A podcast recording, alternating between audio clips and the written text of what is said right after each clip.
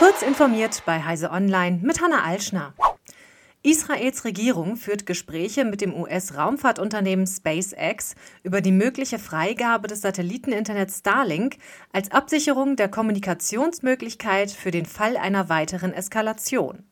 Das teilte Kommunikationsminister Shlomo Kahi in einem Beitrag auf dem Kurznachrichtendienst X mit. Demnach wird nicht nur über eine Freigabe des in Israel bislang nicht verfügbaren Dienstes gesprochen, vorbereitet wird demnach bereits auch der Kauf von Empfangsantennen für Siedlungen nahe der Grenze zu den Konfliktgebieten. Gleichzeitig teilte Kahi aber auch mit, dass an einer Blockade des Nachrichtensenders Al Jazeera gearbeitet werde und dem Gazastreifen der Mobilfunk und das Internet abgedreht werden könnte.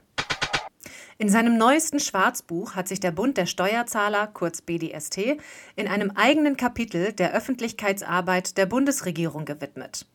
Allein sie betreibe 500 Social-Media-Accounts und rund 1000 Internet- und Kampagnenseiten. Kritikwürdig daran findet BDST-Präsident Rainer Holznagel unter anderem, dass mitunter statt Informationsvermittlung Publicity-Kampagnen betrieben würden.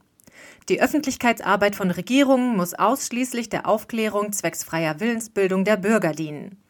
Weiterhin kritisiert der BDST, dass beispielsweise Social-Media-Accounts vom Presse- und Informationsamt der Bundesregierung verantwortet werden. Daneben werden andere Accounts von den Ministerien sowie nachgeordneten Behörden betrieben.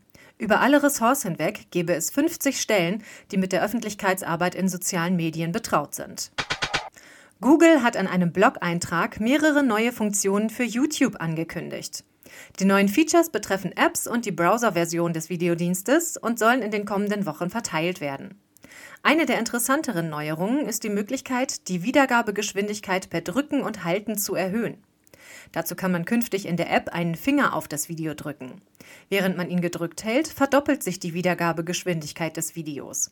Im Browser funktioniert das mit der Maus statt des Fingers. Lässt man Finger oder Mauszeiger wieder los, wechselt das Video zur normalen Geschwindigkeit zurück. X führt testweise in Neuseeland und den Philippinen eine Gebühr in Höhe von einem US-Dollar pro Jahr für die Nutzung des Dienstes ein. Das teilte X in einem Tweet am Mittwoch mit. Die Gebühr wird im Rahmen des Programms Not a Bot erhoben.